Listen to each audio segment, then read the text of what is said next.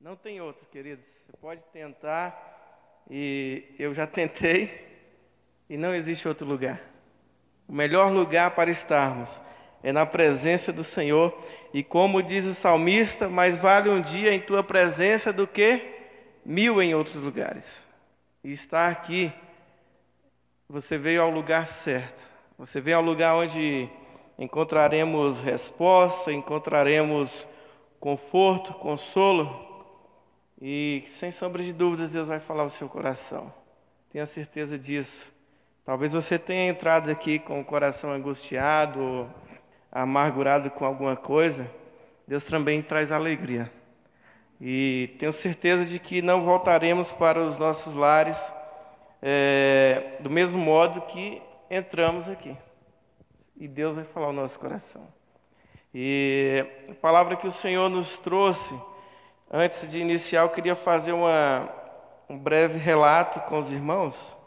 É, o povo de Deus estava ali sendo, o povo judeu estava ali sendo, sendo ali dominado pelos romanos. E quando se falou sobre a vinda de Jesus, esperava-se que viria um guerreiro, que viria alguém que iria lutar contra a dominação romana. Era, esse, era essa pessoa que os judeus esperavam. Alguém que iria pegar na espada, alguém que, ia, que iria os libertar daquela dominação romana. E, ao contrário do que eles pensavam, veio um Jesus que dizia assim: Olha, se o teu inimigo se bater na tua face, vire a outra. Era, é um Jesus bem diferente, é um Messias bem diferente do que o povo judeu estava esperando, queridos. E, e Jesus, na sua, toda a sua trajetória, o povo não compreendia quem era esse Jesus. O povo não compreendia quem era o Messias. E não compreendia que reino que ele era também. É interessante que, e o que nós vamos estar falando hoje, queridos, é os significados do caminho de Emaús. Vamos falar todo mundo junto esse título aqui? O significado do caminho de Emaús. Eu entendo que com a máscara é ruim, né? Falar. Fica o som abafado. Mas o significado do caminho de Emaús. Eu acredito que todos que estão aqui dentro, em algum momento, tenham ouvido falar sobre os dois discípulos no caminho de Emaús. Sim ou não, irmãos? É um texto bastante conhecido, né? E nós vamos estar falando nessa noite sobre os significados do caminho de Emaús. Eu gostaria que os irmãos abrissem as suas Bíblias aí é, em Lucas, Lucas capítulo 24, a partir do versículo 13.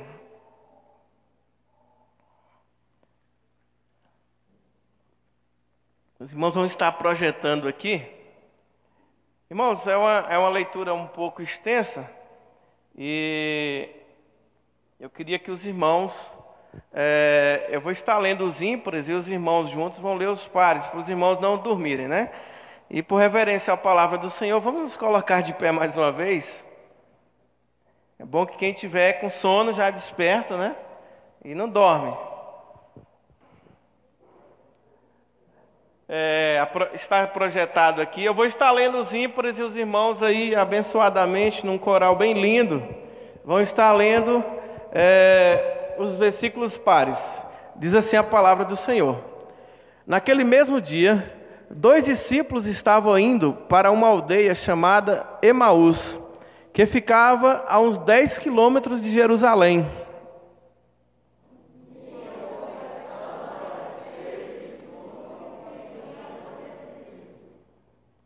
Enquanto conversavam e discutiam, o próprio Jesus se aproximou e ia com eles.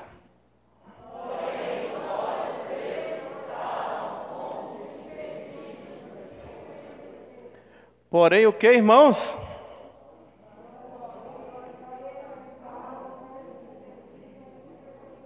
Isso, guarde bem isso daí. Pode continuar.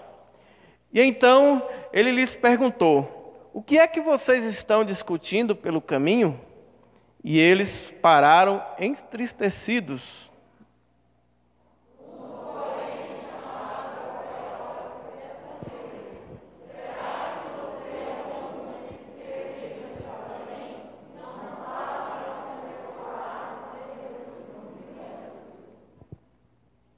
E ele lhes perguntou: Do que se trata? Eles explicaram: Aquilo que aconteceu com Jesus, o Nazareno, que era profeta, poderoso em obras e palavras diante de Deus e de todo o povo. Eu quero aqui só frisar novamente aqui, irmãos. É, e eles explicaram aquilo que aconteceu com Jesus, o Nazareno. Eles estavam andando com Jesus, né? que era profeta, poderoso em obras e palavras, diante de Deus e de todo o povo. Pode continuar.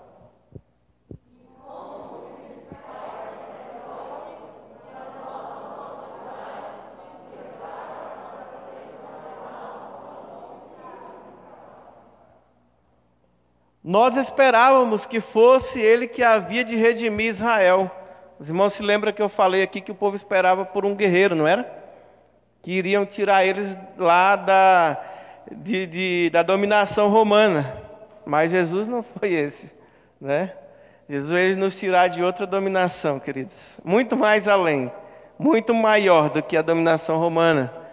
Mas depois de tudo isso, já estamos no terceiro dia desde que essas coisas aconteceram.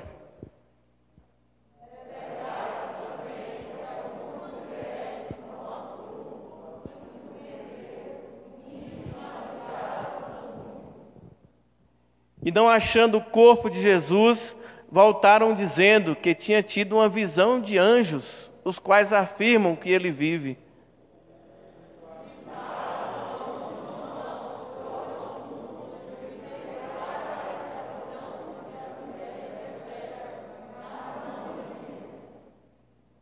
E então ele lhes disse: Como vocês são, são insensatos e demoraram para crer em tudo que os profetas disseram?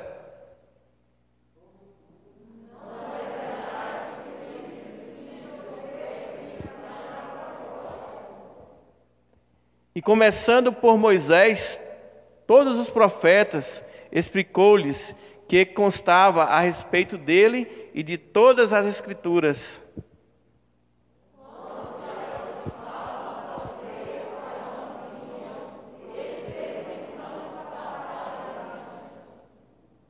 Mas eles convenceram a ficar, dizendo: Fique conosco, porque é tarde e o dia já está chegando ao fim, e entrou para ficar com eles.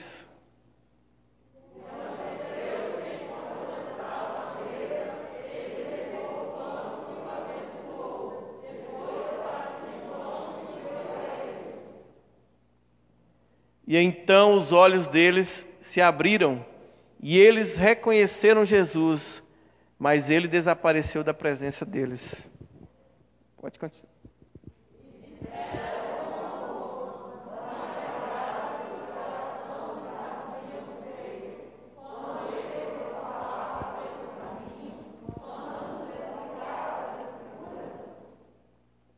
E na mesma hora, levantando-se, voltaram para Jerusalém, onde chegaram reunidos, onde acharam reunidos os doze e os outros com eles.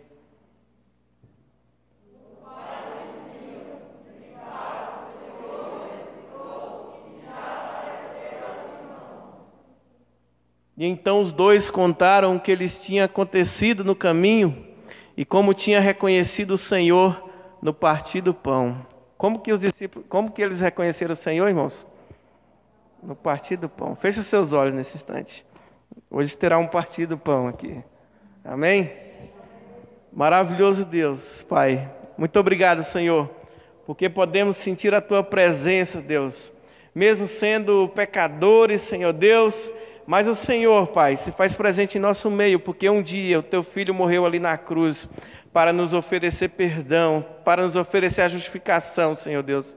Pai, nós nos entregamos diante da tua presença, Senhor Deus, Pai, clamando pela tua misericórdia sobre as nossas vidas, Pai, sobre as nossas faltas, Senhor Deus eterno. Pai, pedimos, Senhor Deus, que nesta noite o teu Santo Espírito, Senhor Deus, fale aos nossos corações, Pai. O Senhor conhece as necessidades de cada um de nós aqui presentes, Senhor Deus. Que o Senhor traga a nós, Senhor Deus, a revelação da tua palavra, Senhor. Usa a minha vida conforme a tua vontade, conforme o teu querer, Pai. Repreenda, Senhor Deus, aquilo que não é do teu agrado, que não é da tua vontade, Senhor. E que nessa noite possamos sair daqui com os nossos corações regozijantes, Senhor Deus, de alegria, Pai, por poder ouvir a tua palavra, por poder desfrutar desse pão vivo, Senhor Deus eterno. Desta palavra que é viva e eficaz, Senhor Deus. Que o Senhor fale aos nossos corações e nos abençoa nessa noite, Pai. No nome de Jesus, amém. Pode se assentar, irmãos. É... Nós temos essa passagem também lá no livro de Marcos, irmãos, bastante é, abreviada. E eu fui procurar também o significado de Emaús. E eu, e eu encontrei que tinha Caldas Novas lá naquela região. Porque Emaús significa águas quentes, né? E, ou seja, era um local de águas termais. E era também um local onde as pessoas iam para em busca de cura de algumas doenças, né? E que as águas termais faziam, é, conseguia fazer, né? Até hoje águas termais é muito bom, né? Estou com saudade até de Caldas Novas depois de ver isso daqui, né? E então, mas o fato é que os discípulos, é, provavelmente, queridos, e com certeza eu posso afirmar isso, de que eles estavam indo e que era um domingo. Porque, como bom judeus, ele ia guardar o sábado, não é mesmo? Para depois ele fazer a viagem dele. E já tinha se passado, o texto diz que já tinha se passado três dias desde a morte de Jesus. E nada havia acontecido, né? Segundo é, os relatos dele. E fugindo, pastor, do tradicional e quebrando o protocolo, eu, a minha mensagem não tem três pontos, mas cinco pontos. E até meia-noite nós iremos sair daqui, irmãos, pode ficar tranquilo. Mas é, creio que o Senhor vai nos falar. E como o meu título é Os Significados do Caminho de Emaús. E nós vamos estar hoje aqui falando exatamente sobre esses significados, e, um dos, e o primeiro significado é um caminho errado. O, outro, o segundo significado é ainda não conheciam Jesus verdadeiramente. O terceiro significado é não se conhecia pessoalmente. É, o quarto, um caminho de decepção. E o quinto significado é a ausência de discernimento. Nós vamos nos ater a esses cinco significados do caminho, do caminho de Emaús. E nós vamos estar discorrendo sobre isso.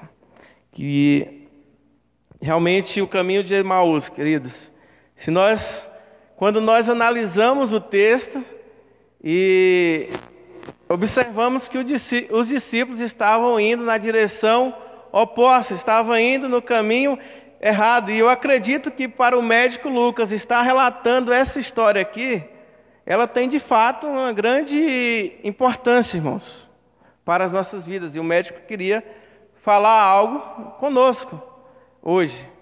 E sem sombra de dúvida, esse texto vai nos falar. E caminhos errados. E quando nós falamos de caminhos errados, nós vemos muitas pessoas hoje caminhando por caminhos errados. Naquele momento estavam aqueles dois discípulos partindo ali para Emaús, talvez estavam indo em busca de refrigério para é, as decepções que eles tinham sofrido. Como eu disse aos irmãos, eles esperavam Jesus, um guerreiro, alguém que ia guerrear, alguém que ia tirar ali aquele domínio romano e iria dar a eles uma nova vida, né? Sem aquele domínio, sem aquela escravidão que eles viviam, sem ser, é, sem, sem ter ser sido, sem ser extorquido pelos romanos. Mas Jesus veio com uma outra proposta que não era essa e provavelmente a proposta de Jesus não agradou aquelas pessoas. Porque Jesus veio com a proposta de amor. Jesus veio com a proposta de um novo reino, né?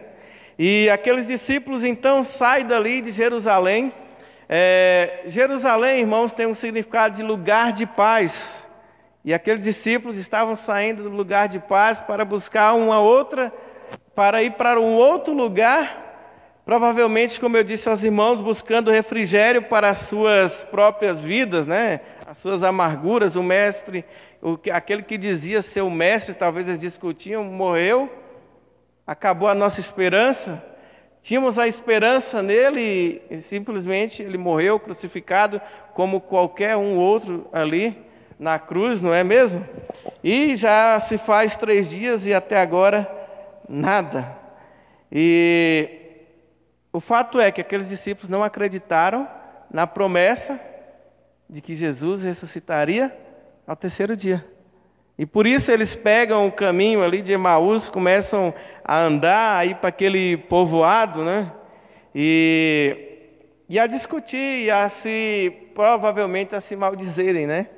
Poxa, nós acreditávamos tanto em Jesus, acreditávamos que ele iria fazer uma obra bem redentora, de que ele iria tirar é, expulsar esse povo romano, ia nos tirar dessa escravidão, ter que pagar impostos tão caros, ter que o povo ser escravizado, ter que, sol, ter que carregar as bagagens dos soldados, ter que fazer tantas outras coisas que somos obrigados a fazer por causa da dominação. E agora nossa esperança se foi. Aquele que dizia ser o Messias, aquele que dizia que seria o Redentor, morreu, acabou. Não existe mais. Esse caminho que é, eles começam a seguir, irmãos. De fato, eles estavam indo para o caminho errado. Mais à frente, queridos, nós vamos ver o próprio Cristo falando que eles deveriam ficar na onde? Em Jerusalém. Jerusalém era o lugar onde os discípulos deveriam ficar. Porque seria em Jerusalém que seria é, posteriormente a descida do Espírito Santo.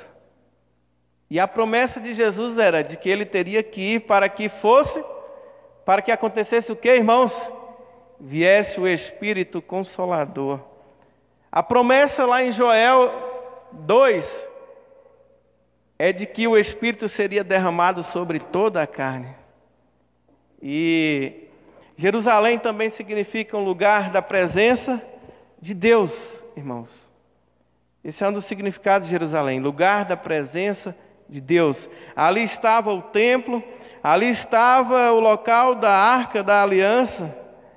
E os discípulos preferiram ir para Emaús, trilharem os seus próprios caminhos. É, e ao homem, às vezes, ele acha que trilhar os seus próprios caminhos é o melhor caminho. Quando, na verdade, nós sabemos que não é o melhor caminho trilhar pelos nossos caminhos, pelas nossas vontades, pelos nossos querer. O melhor caminho que nós temos a trilhar é o caminho guiado pelo Espírito Santo de Deus. É o caminho guiado por Cristo. É o caminho que realmente nos leva à paz. E quando se trata de paz, no sentido de Cristo, não é ausência de problemas, mas é uma paz que o mundo não entende. É uma paz que, mesmo em meio às tribulações, nós conseguimos sorrir. O mundo não compreende isso.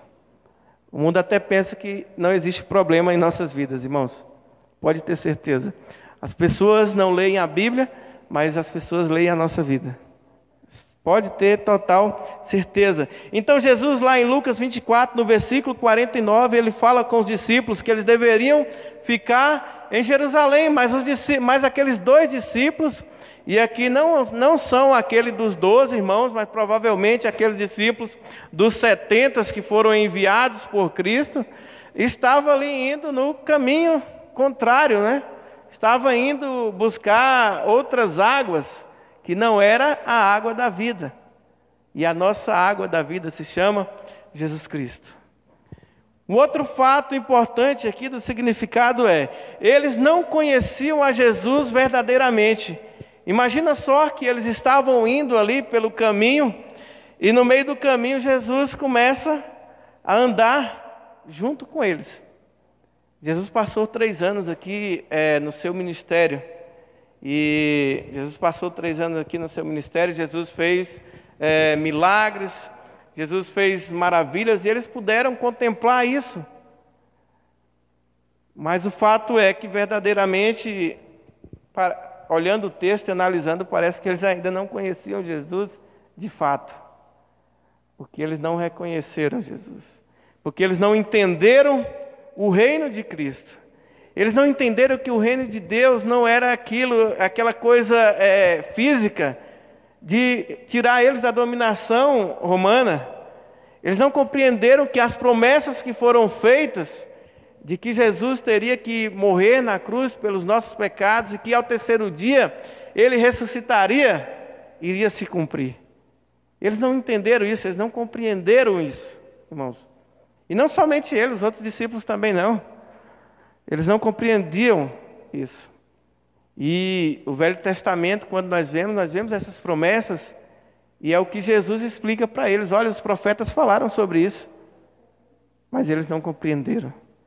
E às vezes nós ouvimos falar, no nosso tempo, isso continua acontecendo. Vemos sinais, vemos maravilhas, mas continuamos com a nossa, com a nossa visão ofuscada. Continuamos a, continua, continuamos a não conhecer a Jesus.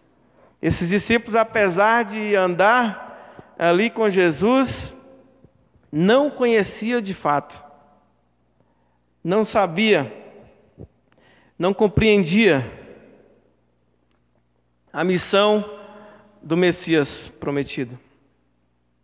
E é por isso que nós temos no texto: veio para o que eram seus, e os seus não o receberam, porque eles não entendiam. Eles não entendiam que o reino de Jesus não era deste mundo, irmãos. Eles não entendiam que o reino de Jesus era um reino eterno. Eles não compreendiam isso. E os discípulos no caminho de Emaús estão ali andando com Jesus e Jesus começa a, a interrogá-los, né? E eles começam a falar com Jesus como se estivesse falando com o estranho, né? Assim, começa a falar: olha, só você que não está sabendo da, do que houve lá em Jerusalém, só você não está sabendo de que o Mestre, de que Jesus, aquele lá que diziam que seria o libertador de Israel, foi crucificado e morreu, é, foi chicoteado, preso, humilhado, e você ainda não sabe. Certos discípulos devem ter pensado, esse homem deve estar de brincadeira, né? Isso aí foi um fato é, de grande repercussão no meio da sociedade e ele não está sabendo, não, ele não está compreendendo, não entendeu. Isso nos mostra, irmãos, de que verdadeiramente aqueles discípulos ainda estavam presos na incredulidade dos seus corações. E quantos de nós ainda vivemos presos na incredulidade? O mundo está preso na incredulidade. Hoje nós anunciamos de que Jesus irá voltar novamente. Mas existem pessoas que ainda não acreditam nisso. Existem pessoas que falam: olha, já vivi tanto tempo e nada. Até agora esse Jesus nunca voltou. Assim como os discípulos aqui não acreditavam ainda na ressurreição, muitas pessoas hoje não acreditam na palavra de que Jesus irá voltar. E essa é uma certeza que nós devemos ter em nosso coração. Jesus irá voltar, não seja incrédulo. E está próximo. Os sinais já estão aí, não é mesmo, irmãos? Os sinais já estão aparecendo. Os discípulos tiveram sinais de Jesus. Os discípulos tiveram sinais de que Jesus verdadeiramente era o Deus, que Jesus realmente era o Messias prometido, irmãos. Os discípulos viram Jesus multiplicar os pães, os discípulos viram Jesus multiplicar os peixes, os discípulos viram Jesus curar o cego, viram Jesus fazer o coxo andar, viram Jesus expulsar demônios. E, no entanto, eles não conheciam Jesus verdadeiramente. Porque se eles conheciam Jesus, eles iam aguardar a promessa se cumprir. Eles não iriam para o caminho errado. Eles não iriam sair de Jerusalém, mas iriam ver a promessa se cumprir, conforme diz a palavra. E a palavra diz que o que Deus prometeu, queridos, Ele cumpre. E foi o que aconteceu. Porque no terceiro dia Jesus já não estava mais lá naquele túmulo. Jesus, Jesus ressuscitou, conforme a palavra. Pessoas viram, e o que os discípulos relatam é: disseram que o túmulo não tem mais ninguém. Que incredulidade, não é, irmãos? Disseram que o túmulo não tem mais ninguém.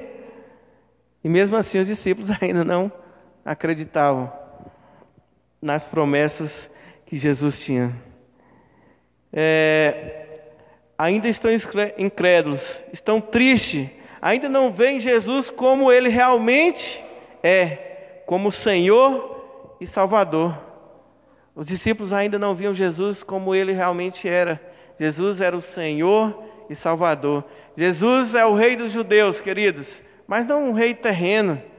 Jesus é o Rei dos judeus espiritual. É o Rei dos judeus, é o Rei que está preparando lugar para eu e você morar eternamente, queridos. Jesus veio para trazer salvação ao mundo.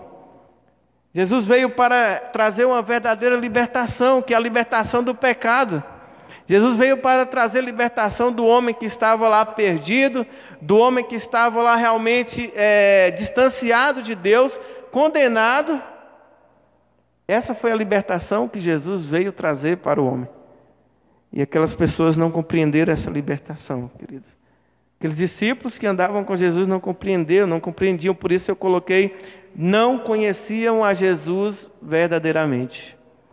E o texto dá para deduzir também que ele, eles também não tinham conhecimento pessoal de Jesus. Porque quando a gente conhece alguém pessoalmente é diferente, né?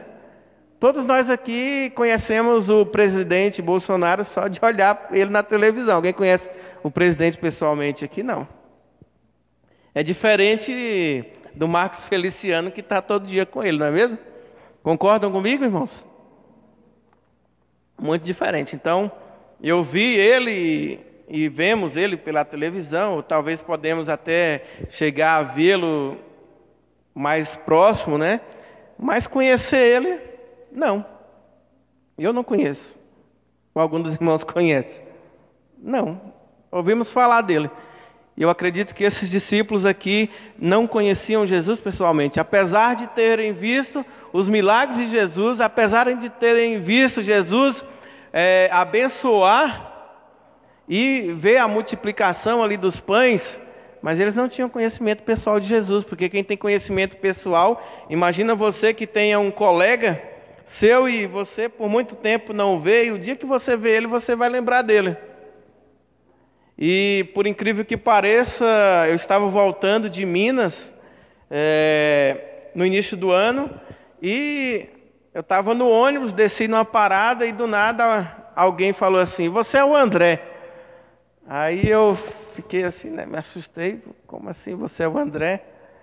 Aí eu falei: Realmente, sou o André. Só que aí eu não lembrava do cidadão, né? Mas lembrei da voz dele. Eu falei, não acredito, tinha 16 anos que eu não via, né? E aí lembrei da voz, mas foi porque ele estava muito diferente, ele estava com cabelo já branco, né? E, tava, e tinha emagrecido também, então. Mas eu, ele falou, te conheci pelo seu olhar. E quando nós conhecemos alguém, queridos, é dessa forma, se esses discípulos tivessem conhecimento pessoal com Jesus, ele reconhecia Jesus na hora que Jesus estivesse do lado deles, começasse a andar. Eles iriam lembrar da promessa que foi feita, de que ele iria morrer, mas que ao terceiro dia ele venceria a morte e ressuscitaria. Mas eles não se lembraram disso. Eles não se lembraram. É, ao responder o questionamento de Jesus, eles estavam conversando eles demonstraram que, além de não conhecerem, também não se conheciam. Eles não se conheciam. E é por isso que eles falavam, falaram, responderam Jesus. Os chefes do sacerdote o prenderam, o condenaram e o mataram. E Jesus estava do lado dele, andando.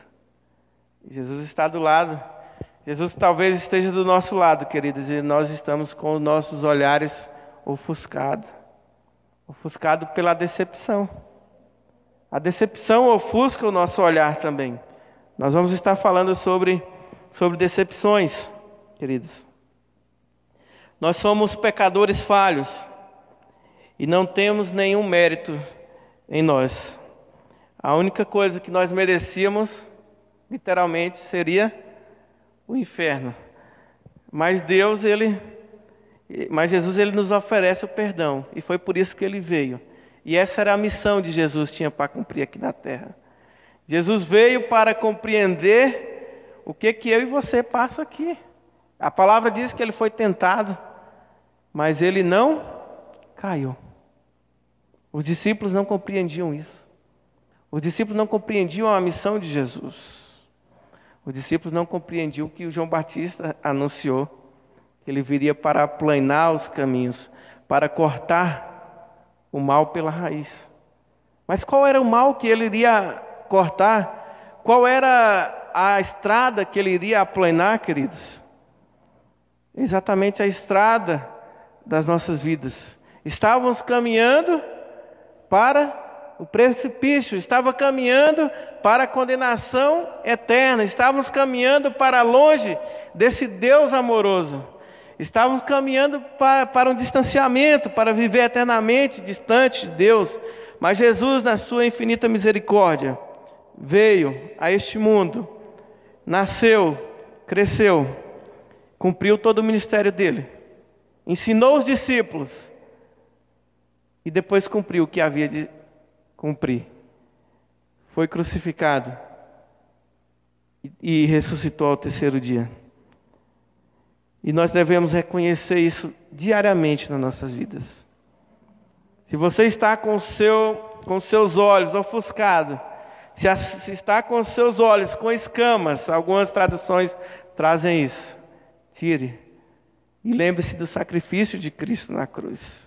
Quando nós recordamos do sacrifício de Cristo, quando nós recordamos que estávamos perdidos, queridos, quando nós recordamos que estávamos distante de Deus, distante do nosso Criador, e lembramos desse sacrifício, de alguém que era puro, de alguém que se entregou a própria vida por amor a mim e a você, realmente nós distanciamos do pecado, realmente nós passamos a querer viver uma vida de acordo com a vontade de Deus. Os discípulos até então não compreenderam. Eles estavam num caminho de frustração. E eles estavam decepcionados. E geralmente, quando nós estamos decepcionados, e alguém aqui já decepcionou com alguma coisa? Eu acredito que sim, né? Que já tenha se decepcionado. Geralmente, quando nós nos decepcionamos, irmãos, a nossa visão se ofusca que nós não conseguimos enxergar nada de bom. Todas as vezes que você se decepcionar, você vai, você vai passar a, a enxergar de forma macro só coisa ruim. Você não consegue enxergar coisa boa quando você está decepcionado. Infelizmente, nós somos humanos e passamos por isso. Mas geralmente, quando nós nos decepcionamos, e os discípulos estavam aqui, meu Deus do céu, não era aquele Jesus que iria nos libertar da sujeição lá do povo romano? Como pode? Era esse Jesus que o povo judeu esperava. Jesus que iria pegar em armas. Era esse Jesus que eu acredito que Judas esperava, né? Judas era, era um camarada que, da onde ele veio, era lutava contra a dominação romana. E alguns teólogos dizem que ele se decepcionou e por isso fez o que fez. Né? E realmente eles esperavam esse Jesus. E aqueles discípulos estavam indo no caminho de Emaús decepcionados. Estavam ali realmente pensando: meu Deus, quando será que vamos sair dessa dominação, irmãos? Não há nada pior do que você é, ser escravo, irmãos do que você ser realmente extorquido, igual o povo era extorquido ali. Quando nós lemos a passagem de Zaqueu, nós vamos ver, né? Zaqueu nos dá mais ou menos uma ideia de como era a extorsão, era terrível, né? O povo era realmente extorquido pelos romanos. E eles queriam se livrar dessa dominação. Quando nós pegamos os, os períodos é, intertestamentários, nós vemos que o povo também foi dominado por outros povos. Não foi só pelo povo romano. Então o povo já vinha de várias dominações. E um povo dominado é um povo que sofre muito. E recentemente saiu uma matéria terrível daquela criança, né? Imagina só, irmãos. Que coisa horrível. Aquela criança que estava dentro de um tambor, os irmãos viram isso? Uma dominação. Está preso. Estar preso não é nada bom. Todo mundo que está preso, a única coisa que ele quer é o quê? Ficar preso ou ser liberto? Ser liberto. Mas a libertação que Jesus traz para nós, irmãos, é a libertação de perdão de pecados, é a libertação do pecado, é a libertação da nossa condição de condenados eternamente a viver distante de Deus. Essa libertação que Jesus veio trazer. Infelizmente, nos dias atuais em que nós estamos vivendo, queridos, as pessoas estão se decepcionando porque estão simplesmente atrás do Deus da bênção. Atrás da bênção, quer dizer, e não do Deus verdadeiro. As pessoas estão vindo, a maioria delas vem à igreja apenas porque querem os seus casamentos restaurados, apenas porque querem curas da sua doença física, da doença, das suas doenças da alma, querem uma casa, querem um carro. E é dessa forma que as pessoas querem esse Jesus. E dessa forma não tem como conhecer Jesus. Dessa forma as pessoas andam no caminho errado. Dessa forma não há relacionamento com Jesus. Porque as pessoas querem apenas é, coisas que vão é, levantar o seu ego, que vão realmente massagear as suas vidas, que vão dar uma vida de conforto, que vão dar realmente uma vida mais prazerosas, né? Querem apenas a bênção de Deus, mas não querem Deus.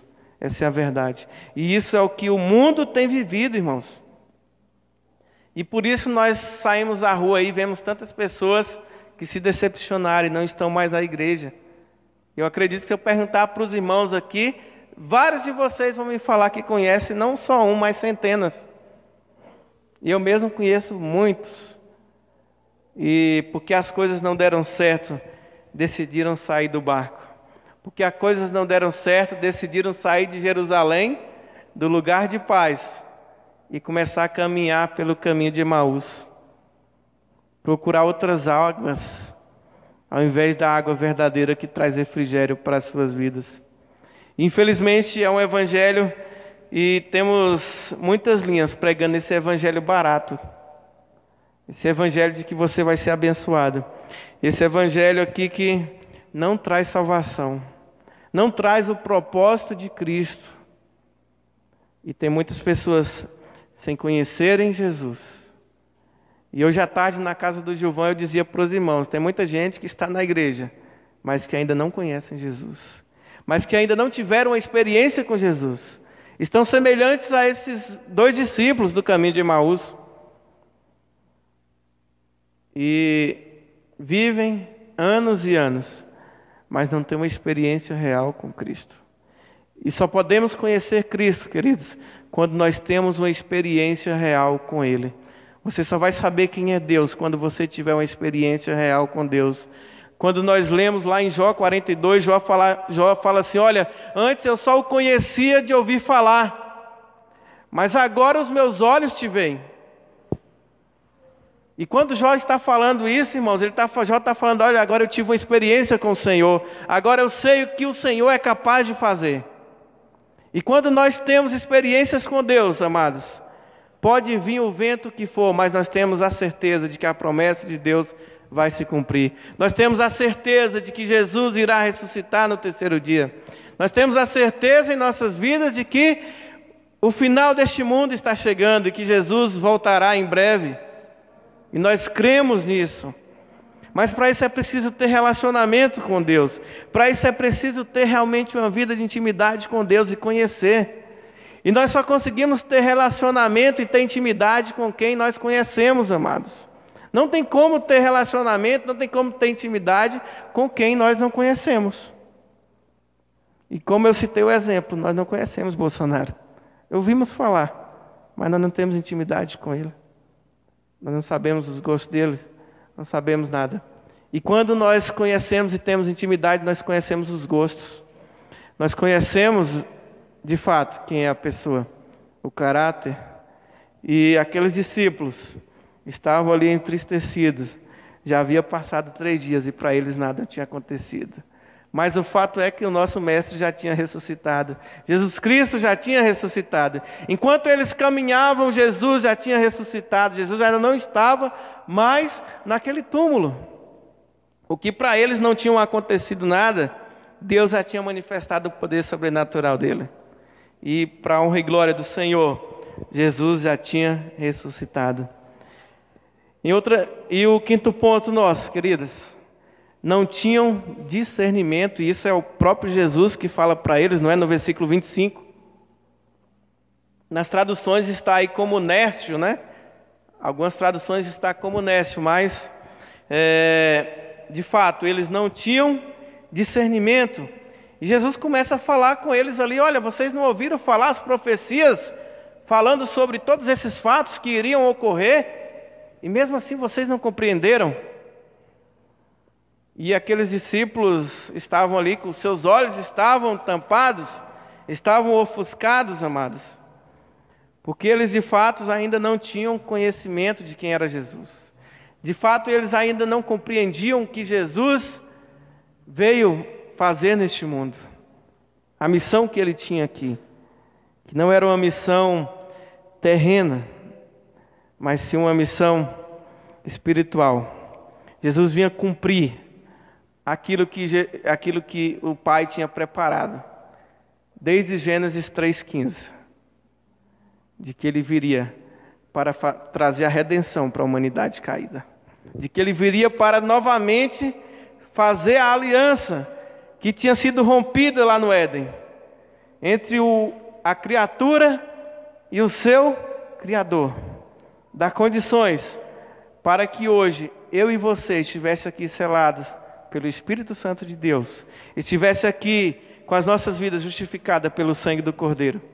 E essa era a missão. E eles não compreendiam, eles não tinham esse discernimento, querido. E o Senhor realmente fala: olha, vocês são nécios. Poderiam compreender. Passaram três anos andando com Jesus e não compreenderam.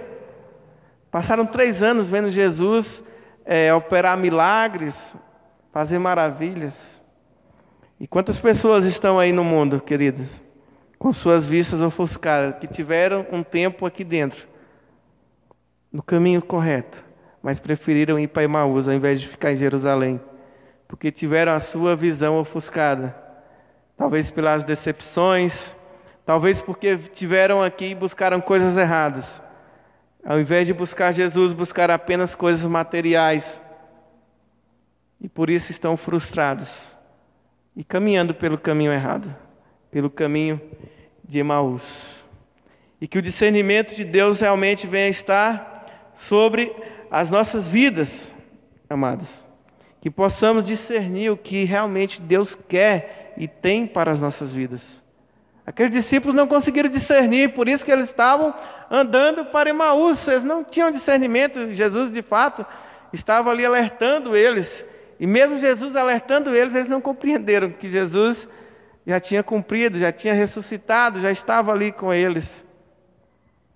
E quando nossa visão está realmente, quando está ofuscada, nós não conseguimos enxergar as coisas claras. Pode até tentar, mas de fato, o texto que nós lemos diz que eles tiveram a sua visão é, a sua visão de volta. Foi tirado das escamas.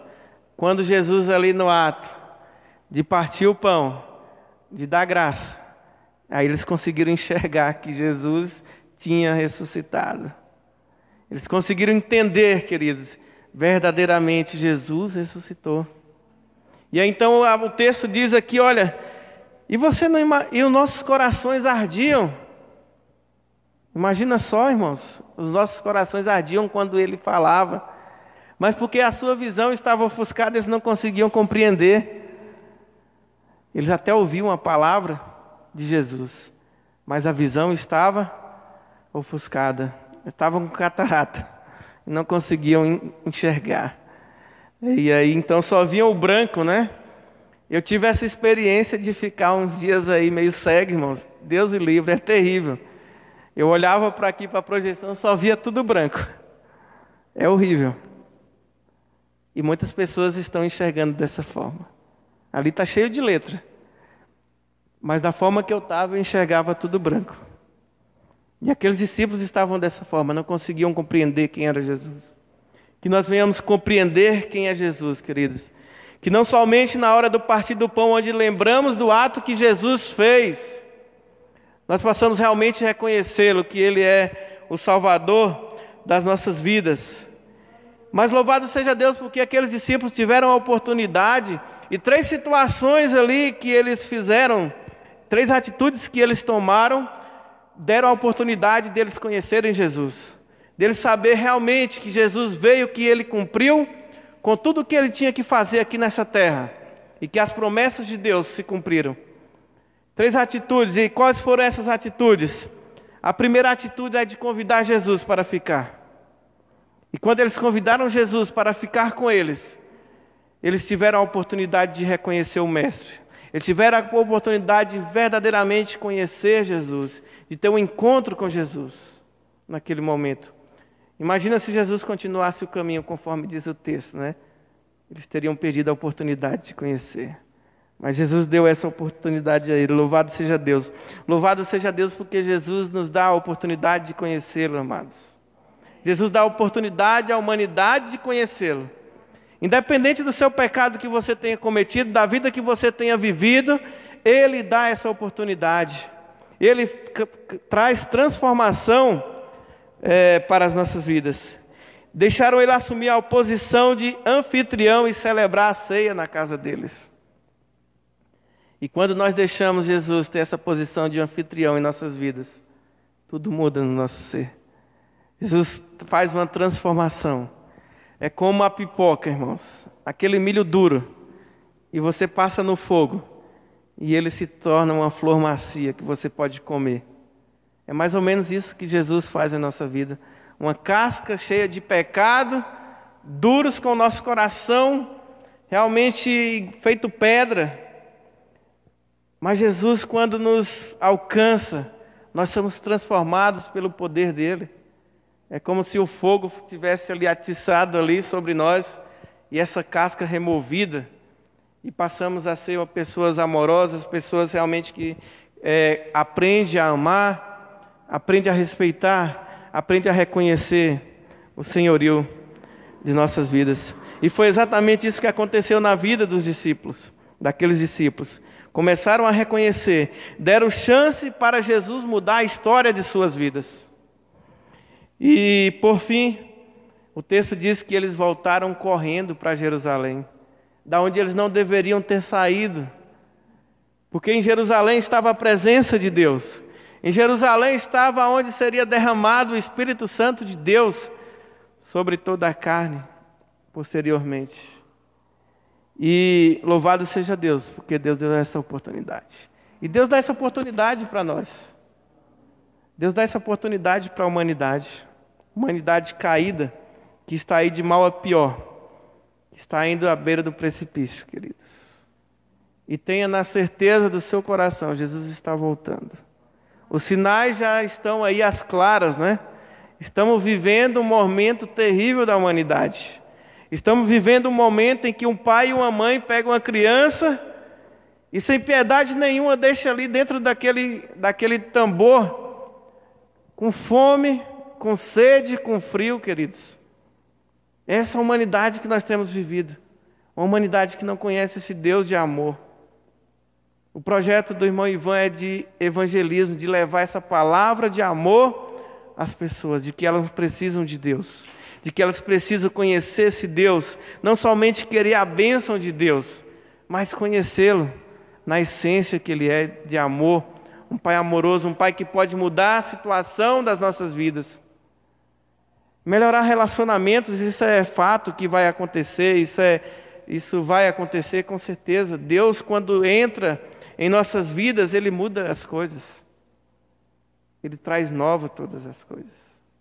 E Ele faz, porque é promessa dele e Ele abençoa, porque é promessa dele. Que Deus possa nos abençoar, queridos. Que não sejamos como esses discípulos, né? Caminhando por caminhos errantes, sem conhecer verdadeiramente a Deus, sem conhecê-lo pessoalmente. Não deixe que as decepções te impeçam de ver Jesus. Não deixe que a falta de discernimento nos impeça de ver Jesus, de viver uma vida que agrada a Ele. Nós somos falhos mas a misericórdia dele está sobre as nossas vidas. Que nós venhamos viver realmente uma vida na presença de Deus. Conforme diz o apóstolo Paulo, esmurra a minha própria carne, porque é difícil, mas não é impossível, com a ação do Espírito Santo de Deus. E que nós possamos vencer a cada dia, queridos. Amém?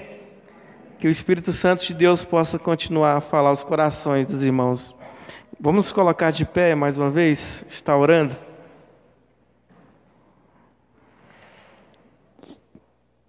Os significados do caminho de Emaús. Deus eterno, Pai soberano, Senhor.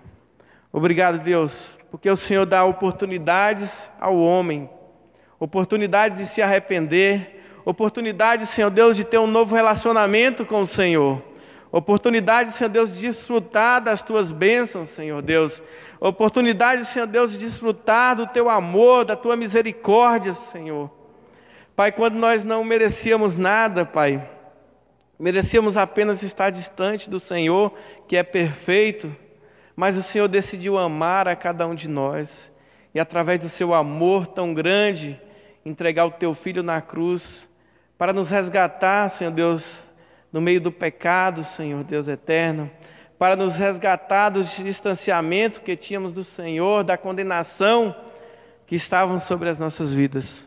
Mas o teu filho levou sobre si as nossas dores, levou sobre si os nossos pecados, por nos amar de uma forma, Senhor Deus, que não conseguimos compreender, Pai.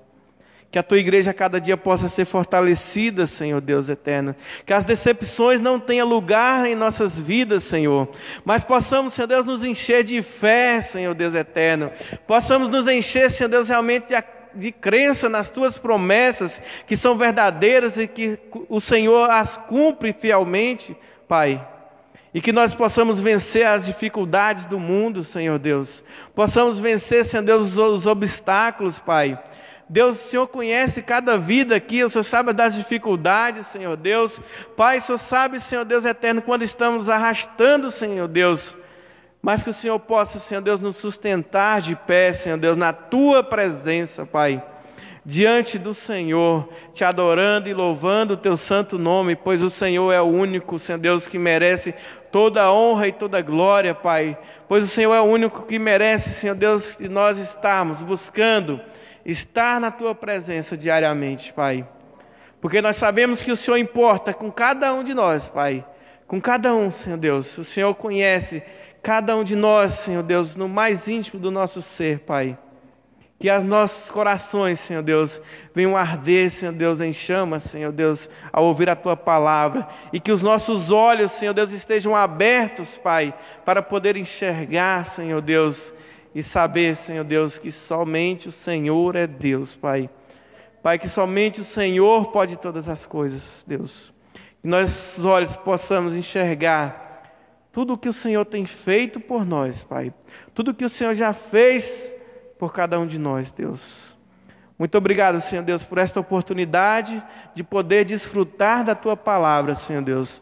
Palavra essa que é viva e eficaz, Pai que penetra no mais íntimo do nosso ser, Deus, que faz divisão, Senhor Deus, na nossa alma, que fala o que é certo e o que é errado, Pai, que fala o que precisamos mudar em nossas vidas, Senhor. Muito obrigado, Senhor, porque podemos sentir a Tua presença, Pai. No nome de Jesus. Amém.